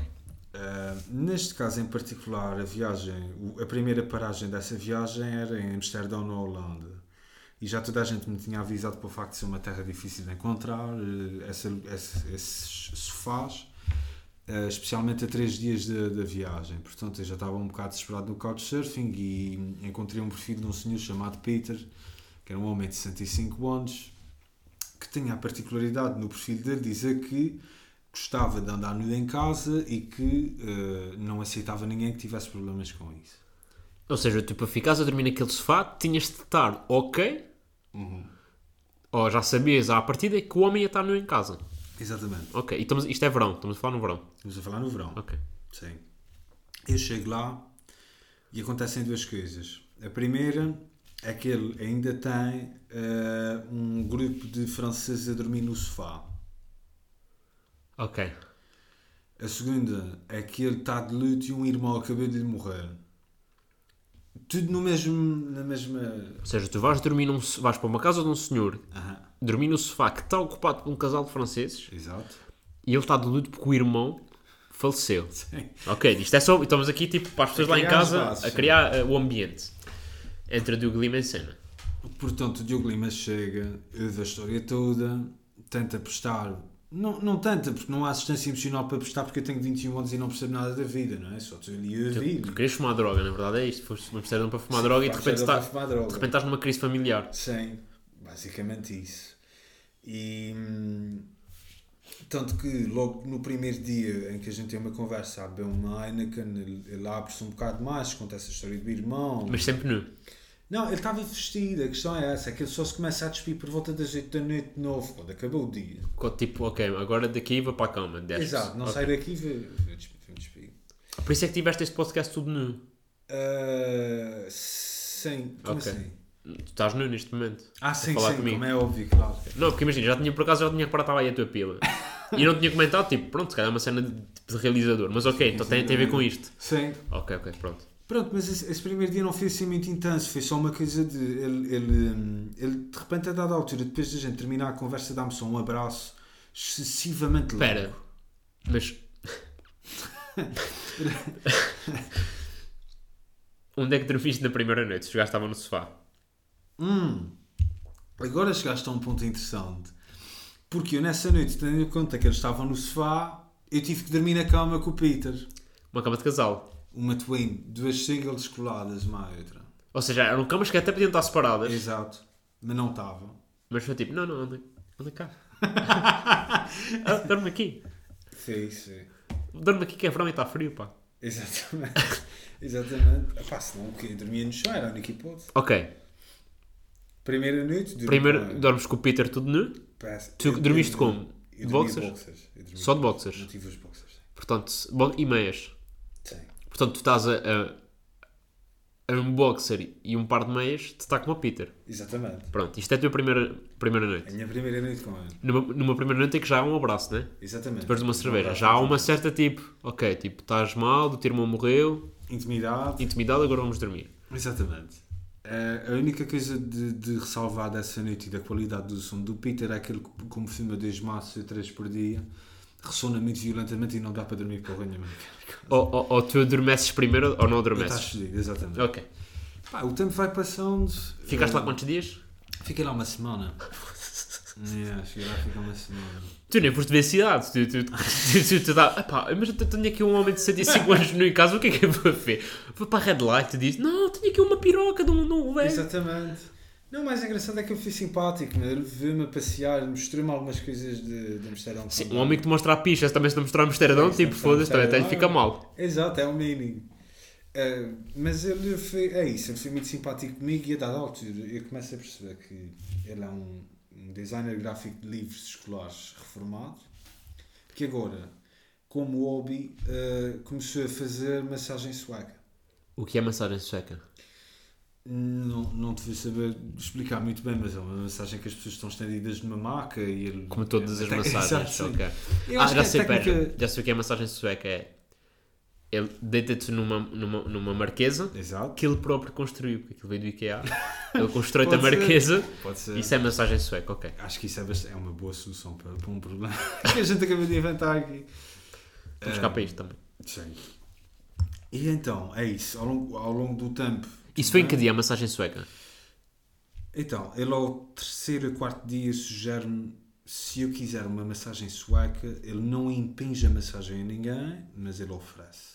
Às pessoas quem ele gosta mais. Ok. Pera, e, tu, e, e continuaste sempre a dormir na cama dele?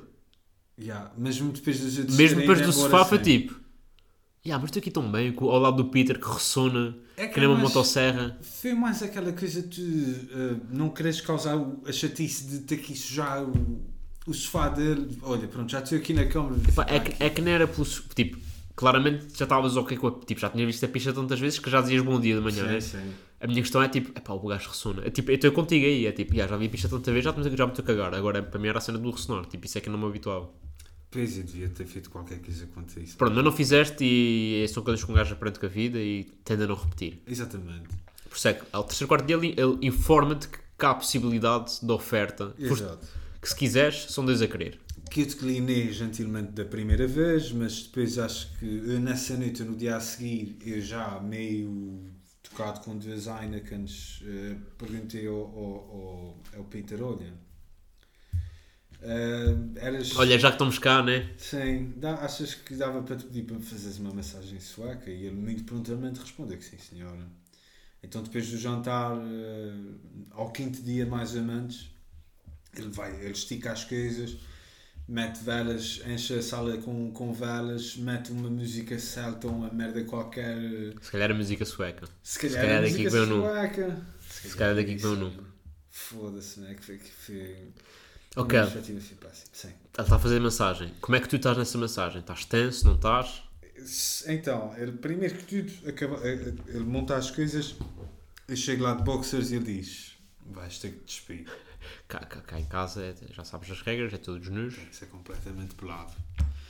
E lá fui, lá me deitei na maca e ao início estava tudo ok. Ele, por ter aquele problema fome, não está tudo ok. Tipo, estás a, viver- estás a falar de um homem de 100 anos que está nu em casa há uma semana. E está-me a fazer uma massagem nisso. Não está tudo ok, mas.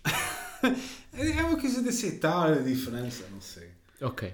Vamos, vamos Eu sou mais que é conservador. dá. Epá, devo ser mais conservador que tu então. Tipo, esse vice tipo, yeah, mas estou sempre nu. É tipo, yeah, bro. Eu, tipo, continuo a precisar de um sofá então. Pois, se calhar sim.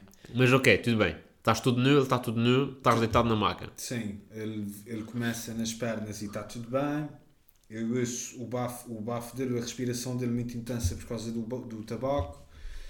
Ahm, e as únicas alturas em que eu fiquei um bocado mais nervoso ao longo da massagem é quando ele me vem aqui pelas pernas acima e de repente, a dada altura, começa a fazer um toque um bocado intenso demais ali na zona da, da coxa interior do tomate, assim, Há tomate então. Veio tomateira.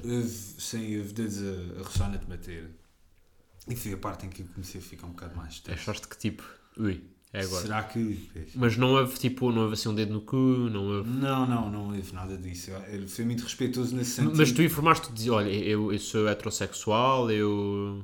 Acaso eu acho que não. Eu disse Mas tu também és filha da puta, é? Tu tipo, também não, não, não, tipo, não meteste travões. Te- Deixaste o homem sonhar. Pá, o homem estava a dar guarida. Mas deste esperança. Pá, mas isso também, eu sinto que também foste uma filha da puta, deste esperanças ao homem. É que agora com a idade eu percebo que possa ter sido uma transação emocional nesse sentido. Porque lhe dás aquela esperança de: olha, se calhar podes vir aqui buscar qualquer coisa, mas eu não te vou dar. Tu se calhar também, e tu tipo, manipulaste o homem que estava a desenvolver sentimentos por ti, que tu deixaste ele criar, e no final disseste: Este aqui não chupas. Eu não. Epá, eu, eu tinha tido, eu tinha feito muito pouco sexo na minha vida nessa altura também, portanto a minha. Tipo, tu, Extensão. pá, estamos aqui para aprender. Tipo, olha, sexo, é- um rabo é um rabo. Exatamente. Cu é cu. Que é que um bom que não tem género. Uh, pá, e ele roçou de vez em quando também deu o rabo, mas pronto, para não ser demasiado intensivo nos sítios onde ele me tocou, porque isto de repente começa a aparecer casa pia. Um, ele termina a massagem, ele senta-me na maca e de repente senta-se atrás de mim e abraça-me de costas. E eu penso, ok, É agora. é agora. Estou fedido, já fui. E aquilo fica assim uns bons 10, 10 segundos a 15 segundos assim naquela posição em que ele depois encosta o queixo ao meu ombro direito e eu ouço a respiração pesada dele e eu a pensar. Yeah. É tipo, acabei de receber uma mensagem do Darth Vader. Exatamente. Eu morrer aqui, eu ser violado, uma coisa assim. E não. Não foste violado. Não, é que Então tem passados, tem uma história feliz, o final feliz desta história. Sim, ele, ele passados 15 ou 20 segundos dessa, dessa história toda, dá-me um beijinho no- na bochecha e, e sai da maca e acaba. Porque ele percebe, acho que foi um bocado aquele beijo de ok, não vai dar, te violar, eu também não estou aqui para te violar, tenho um, certo- um- um certo status. Pá, quantos gajos é que, o, é que o gajo não terá safado? Porque imagina, eu estou a imaginar a comunidade LGBT, que é muito mais. Sim. Eu vou dizer promíscua, mas não é num, num sentido negativo. Acho que é só, tipo, são mais libertinos, vá, libertinos. É Sim. Estou a imaginar, tipo, um gajo, um gajo homossexual ou bissexual, ou queer, isso não interessa, vê, olha, até tem aqui uma, uma sítio bacana, um sítio bacana, porque é almoço incluído e não sei o quê. E tem aqui um velho menino que faz massagens suecas. Vou para o velho menino que faz massagens suecas. Se calhar. Pá, a quantidade de coito que este homem, desde a reforma, já não teve. É possivelmente. E ele tinha, para além disso, tinha um namorado grego, só que são relações Ah, pera, o homem, o homem era. Então era um homem era gay, assumidamente gay. O homem era assumida, assumidamente E ele gay, conta-te sim. logo. Sim, foi rápido. Portanto, o homem diz colocar que é gay e tu tipo. Eu acredito no- na bondade das pessoas, não é? Naquela coisa de... Não, mas fizeste bem, era comprometido, pá. Também podias ter feito oh, podias ter feito ao piso e não fizeste. Mais isso é um homem muito. É um homem digno. Diogo Lima és um. Nem eu tinha grande... Eu acho que na altura estava em relação, ou se não estava em relação, estava num período de stand-by. Mas... eh, Estavas a aguardar o que chegassem os apoios do governo Sim, exatamente. para avançar com o projeto. Para avançar com o projeto. Epá, mas é isso. Depois há outra, outra coisa que talvez possa pesar aqui na análise da situação, que é o, o homem, ele a dada altura mostra-me a agenda de pessoas que ele recebe do Couchsurfing. É como se ele fosse um hotel, basicamente. Claro. Ele tem, em 12 meses do ano, deve ter para aí 10, com os dias todos cheios de pessoas para, para acolher. Portanto, eu acho que é uma coisa que uma, uma pessoa reformada pode sentir a tentação de fazer, no sentido também de se não sentir tão sozinha. Uh, e pronto, e neste caso com o facto de ele ser homossexual e de gostar de andar nu em casa e de fazer massagens íntimas às outras pessoas, depois junta-se aqui esta história. Pá, surreal. Diz-me uma cena. Alguma vez viste aquela picha ereta? Ereta não. Que eu me lembro não vi, não. Nem no abraço não sentiste qualquer coisa assim nas costas? Ele a dizer, ah, é o joelho. Nada, nada, Nada. por acaso aí foi muito digno. Pá, olha, sim senhor. Para terminar, espera, Ah, ainda tem mais. não, não é só que é um brindezinho. Ele, ele depois foi ao funeral do irmão no sexto dia em que eu estava na casa dele. Ah, pera! O irmão não tinha morrido tipo há relativamente pouco tempo, tinha morrido tipo naquela no altura. dia, sim, No sim, dia? Sim, no dia em que eu cheguei. Ya, meu, tu- é, ya, aí tipo se o gajo te disse para espar, tinhas de espar, tipo, não se faz isso a um gajo que acaba de perder o É irmão. Ou não se faz, ya, tens, tens toda a razão, fizeste bem. Pá, e o gajo foi para, para a cidade de natal dele e ele deixa-me ficar sozinho na casa com as chaves da casa durante dois dias. Portanto, daí. E o Peter is the best, eu não sei de onde é que. Eu já não me lembro de onde é que vem esse nome. O Peter is the best. Vou-te explicar a tua história. é, é quando estavas a tentar procurar o apartamento, ficaste meio de pé atrás, mas depois foste ver os comentários e tinhas 400 comentários a dizer Peter, is the best. Pronto, lá está. Como vês, eu sou um gajo que conhece conhece bastante. a história atrás para a frente. Eu Não, tive só dar a palha. Não, fui, fui, fui, Ah, foste investigar. fui investigar. Epá, isto aqui tem muito trabalho de pesquisa. Vo- Vocês pensam que isto aqui estou aqui Hum. a, a brincar? Tu estás a fazer bem o teu trabalho de casa. estou. Tipo, tipo. Já se deu prémios daqueles de jornalismo, por menos. Garantidamente, sim. Pronto, se calhar vamos aqui às rubricas. Concordas? Concordo. Então vamos aqui à primeira rubrica. Doenças que eu já tive. Curtiste o genérico? Gostei. Isto é pós-produção. Vais meter um ecozinho e metes assim só a seco. Já não, tem o eco. Não, isto, isto, isto foi pós-produção. Não, isto é tipo o final já. Ah, está bem, pronto. Tipo, isto foi uma coisa que eu fiz antes de chegares. Tipo, já fiz logo no início do podcast. editei. E, já, não sei o que estás-te a rir. Tipo, isto foi Não, muito... desculpa, é sério. Sim, Isto, é, isto, é um, isto é um podcast sério. Diogo Lima, comporta-te. efetivamente. Estás aqui, tu-te a pedir para vestir os boxers. Neste, nesta rubrica, eu convido o convidado, e é mesmo assim, como pediram-me e tudo, para contar uma história engraçada de uma doença, internamento, acidente que tenha tido que envolva o seu estado de saúde. Pronto. Uh, já percebemos que não teve a ver, pelo menos a história de sodomização anal em Amsterdão não é, não é uma doença que já tenhas tido. Não deu para isso. Mas pronto, tens aí alguma história que queres partilhar? Pá, eu, eu não sei muito.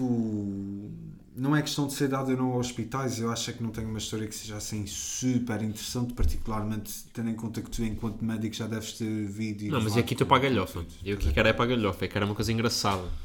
Pá, aconteceu talvez. hum, foi a última vez que eu fui para o hospital. hum, eu fui a um casamento e fiquei lá até às 4 ou 5 da manhã, em grandes festas, muitos copos, muito bailarico. Uh, numa altura em que eu não estava a fazer nada disso na minha vida e, e foi bastante intensa essa noite. E na manhã a seguir eu acordo cheio de dores eh, no que eu assumia ser o coração, Ok. eh, com dificuldades em respirar, a pensar, à medida que inalava doía-me o peito e a pensar, foda-se, estou a ter um AVC, estou a ter um, um infarto. Mas o AVC é na cabeça. Desculpa, Mas sim. é um infarto, um infarto. Eu percebo, percebo. um infarto, Eu tenho um infarto, ok? Uh, ter um infarto, uh, estava a dormir com a minha senhora e, e disse-lhe, olha, isto está muito difícil de levar e, um, e a dada altura não estava a conseguir aguentar mais com o pânico psicológico, sobretudo da situação toda.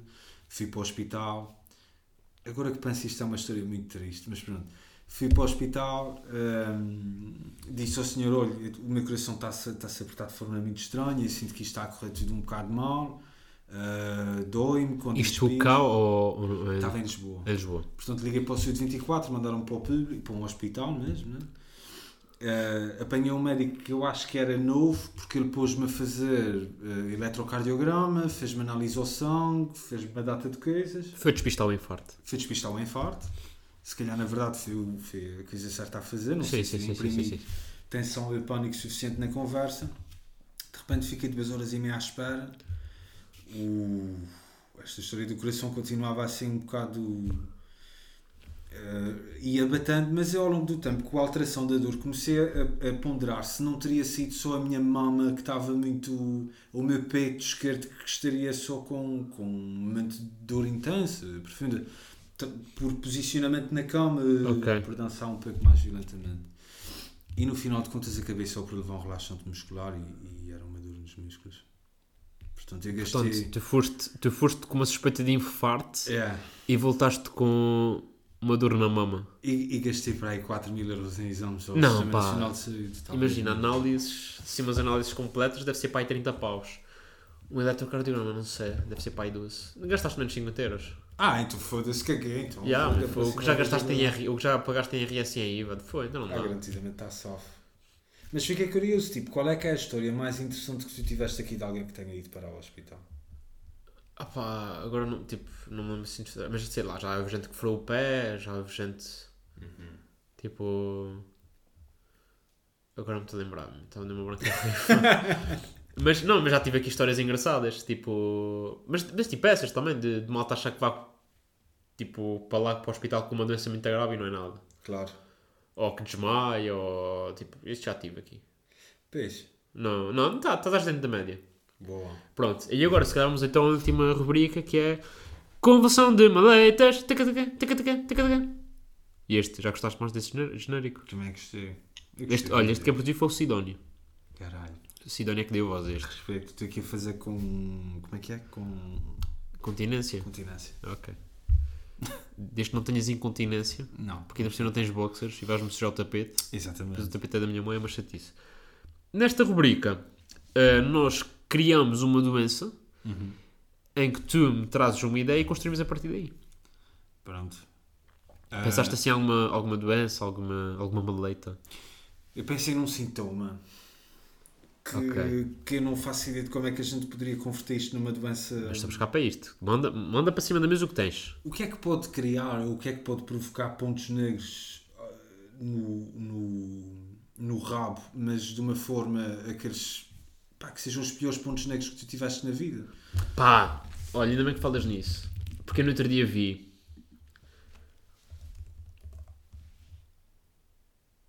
Yeah. Nevos comed... co... comedónicos. Nevos comedónicos. Um comedão é um ponto negro, é o nome. Ok, técnico. E Neves é tipo sinal. Só que há uma cena que eu descobri há, muito relati- há relativamente muito, muito pouco tempo. Estava a virar aqui o computador. Ah, peixe, yeah. Que é, é- é tipo, aqu- aquilo é, um- é pele, está tá doente. Procurei nev, ne- nevos comedónicos, acho que é assim.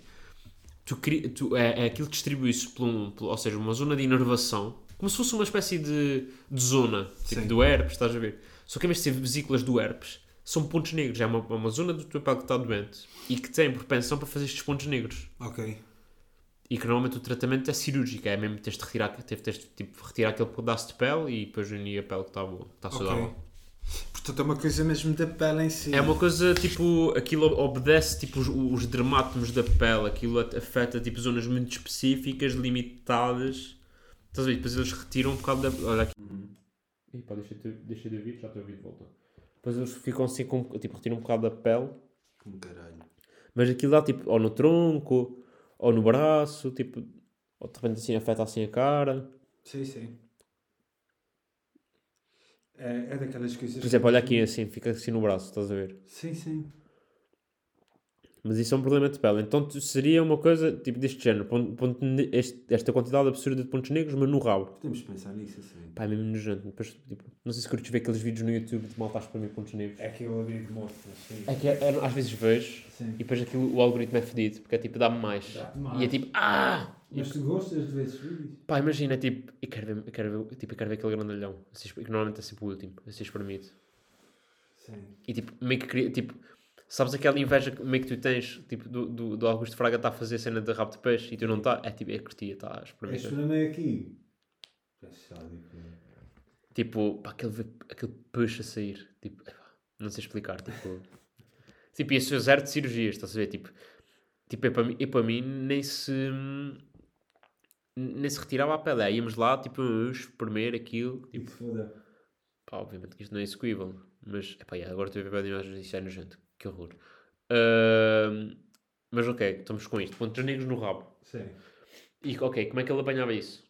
Não sei, estava-me a perguntar se seria por uma. condi- É possível que isso surja por condições nervosas, por eh, situações. Pode de- ser como um herpes, então, ou seja, apanhas um vírus Ok, e depois quando o sistema imune está mais em baixo, bomba. Ok. Pode ser uma coisa assim, ou seja, é um vírus, estamos a falar aqui de um vírus. Se falar de um vírus. Eu gosto. Estamos a falar de um vírus que tu apanhas, quando és puto, provavelmente na infância apanhaste aquele vírus. E quando estás um mais estressado, um mais doente, ou não sei o quê, Ele manifesta. ele manifesta-se e fica cheio de pontos negros no rabo. Como é que tu apanhas vírus já agora? Pode ser pelo, pelo ar, gotículas, toques. Ah, ok. É que podia ser giro se tu apanhasses esse vírus a roçar mesmo em alguma coisa. No Ibiza, por exemplo. No. Pá, ninguém vai ao Ibiza já, mas ok. não sei. Mas ok, ok, tudo bem, tudo bem, tudo bem, pode ser. Foda-se. Vê-se que tu não sais à noite aqui. pá. Já estraguei, já estraguei. Não, tudo bem, tudo bem. Ah, ok, pronto. É, é, um, é, um, é um vírus que se apanha pelo toque. Então, estás, estás na noite, roças em alguém, arriscas. Não, não estás a usar proteção, Sim. apanha, ok. Apanhas o vírus, tudo bem. Uhum. E depois, quando estás mais imunodeprimido, bomba, pontos negros no cu. E depois, ah, ok, como é que tratamos isto? Ajuda-me, queres experimento? eh, Como é que. Não, mas imagina, isso espremes e não sei o quê, mas tipo, há um, tem de haver um tratamento para isto. Mas, pá, antes disso, há, há mais algum sintoma? É só isto, é só pontos negros no cu. Ajuda-me, o que é que tu achas que caía bem com estes. pontos Não, negros? isto, tipo, isto é um momento, tipo, estamos aqui a... Dá para tudo. Dá não para é? tudo, sim. De repente, imagina os. As, eh, aquelas merdas sebáceas que tu tens na, na parte inferior do pênis inchavam eh, aquela merda. Ah, queres ir para a parte sexual, então? Yeah. Eu sou uma besta, não é? Eu dou Ok. palavrões e cocô e xixi e essas Sim, coisas. ok. Ahm, portanto, pontos negros no cu. E... hum. É, só isto já é engraçado, né? Ter pontos negros no cu. Eu acho que já é, já é forte o suficiente. Já é forte, já. Então como é que tratamos isto? Eu acho que se pode espremer, Sim. mas isto não resolve. Tipo, tipo re- retiras o mas tipo, isto não resolve, né? Passado dois meses voltas a estar mais estressado e volta aos pontos negros. Sim. Eu acho que tenho aqui uma maneira. Força. É. Tinhas de arranjar um Peter para te fazer uma massagem sueca. E o gajo estar lá no, no, no naldegueiro com o cotovelo. Sim. Pá, e aquilo, com a pressão que o gajo faz, aquilo vinha tudo para fora. Sim. Estás a ver? Saiu o puxo tudo. E o vírus, o vírus também saía, saía tudo. Pá, acho que sim. Era uma boa eh, possibilidade. Ia, su- por acaso tinha uma, surgiu uma alternativa na cabeça. Manda, a gente está aqui, estamos aqui para. Se isto fosse um vírus endémico, qualquer coisa que tu apanhasses no Ibiza, onde quer que a juventude sai hoje em dia, acho que devia ser giro. Tu tens esse Peter para pelo menos exprimir os pontos negros, mas depois tratares isso com uma mistura de, de e vinho de cheiro. Não sei se isso tapa. Isso não tapa nada, né? mas pronto. Eu acho que. Eu acho que uma massagem no naldegueiro e um beijinho na bochecha do Peter, Não, é sempre mais. eu acho que pá, ficavas imune. Claro. Nada, nada Aliás, e, e inclusive havia depois do governo, Sim. para a malta fazer, tipo vacinação, estás a ver? Sim, sim, sim. O governo dava, pá, não, olha, tens aqui uma passagem de 500 euros para ir a Amsterdão, a fazer uma massagem de soca com o Peter, dá, receber um beijinho, que é pá, pá, estás imune. Fazia parte do programa, tipo, chegavas ao- aos 18, Sim. para ser legal, e era charter de ir para Amsterdão, Caralho. pá, durante o dia fumavas uma ganza, até passavas lá um fim de semana, fumava, ias conhecer a cidade, o red light disso, fumavas uma ganza, de repente ias ao Madame Tussauds, tinhas à noite, tinhas de dormir com o Peter, né? Antes de dormir com o Peter, estás lá, o gajo massajava-te, dava-te um beijinho na bochecha e ficavas imune. Tipo, é que nem apanhavas a doença. Ou podias apanhar, mas tinhas a proteção porque já tinhas feito a vacina. Não acho nada mais, sim. Podemos tentar cunhar essa. Isso conheço? Não. Pá, pat- existem. Patentei-se, patentei-se esta vacina, era o PIP. Peter is the best. Pib. Yeah. Bem verdade. Era uma boa vacina. Acho que sim. Olha, eu gosto. Boa. E como é que se chamava esta doença? Não, não tenho nada. Ia, ia, ia arranjar uma piada de merda. Ia Pá. dizer- Imagina, aquela doença que eu te falei era o o neves comedónicos. Sim. Eu acho que podia ser Neves comedónicos. comedónicos. Sim. Ou comedónicos. Comedónicos. Básico, elementar, mas. Mas, mas científico e, e accurate. Do ponto, sim. Pá, eu acho que para mim é isto. Então, acho que temos aqui uma boa doença. Excelente. Pá, isto está patenteado aqui. Vamos começar a. Vamos, temos já de falar com a malta da China, que os gajos é que são bons a distribuir doenças. A distribuir, pá, os gajos na distribuição são muito fortes. Ahm, pá, sinto que houve pouca xenofobia neste episódio, então estou aqui Estamos tipo, a, estamos balançar. um bocado. Pronto, e, e acho que está feito. É isso. Diogo Lima, antes de mais, tens aqui alguma sugestão para fazer? eh, Acho que este episódio já vai ser em janeiro. Tipo, isto- estamos aqui a gravar dia 28 de dezembro, mas acho que já vai ser em janeiro. Portanto, algum, alguma coisa que queiras sugerir às pessoas para verem, do teu trabalho, alguma coisa que estejas a ver e que queiras recomendar, porque Pá, neste momento a única coisa que eu posso sugerir é para irem ao RTP Play e verem eh, esta temporada do Seu Ninho para ir e enquanto lá estão veem os últimos dias de Emanuel Raposo se quiserem ver ficção documental açoriana. Epá, é que, malta, vocês não estão a perceber, é muito bom o mockumentary. É um mockumentary, pá, é mesmo isso. Tipo, Uhum. é meio documentário, meio gozar, meio sério, meio, epá, tá. Sim, já levam aqui uma de graça que é, é tudo mentira, mas vejam porque acho que vão, vão achar que é verdade. E houve, e houve carapuças que, Que serviram. que serviram, portanto, Sim. há algum grau de, de malícia naquilo. Há algum grau de filha da petice. Pronto, olha, Diogo, muito obrigado por teres cá vindo. Obrigado. Ahm, sinto que agora sim, agora és um, um realizador eh, concretizado. Vieste aqui ao pico da pedra. Pelo menos açoriano de sucesso, acho que sim. Acho que, pá, toda a gente dos Açores de relevo já veio aqui. Não acho que. Diz-me aí o nome da Açoriano com, com, com trabalho e obra feita. Carlos César. Não conheço. Não conheço. E se eu não conheço é porque também não interessa que viesse cá.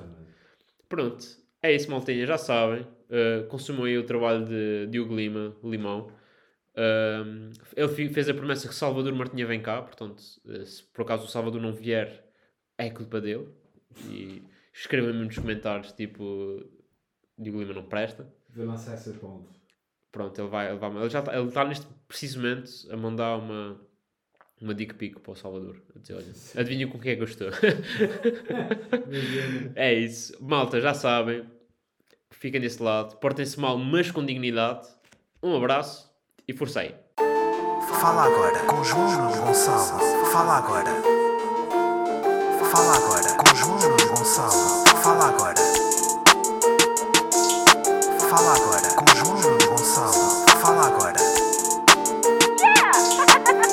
Fala agora com João Nuno Gonçalo.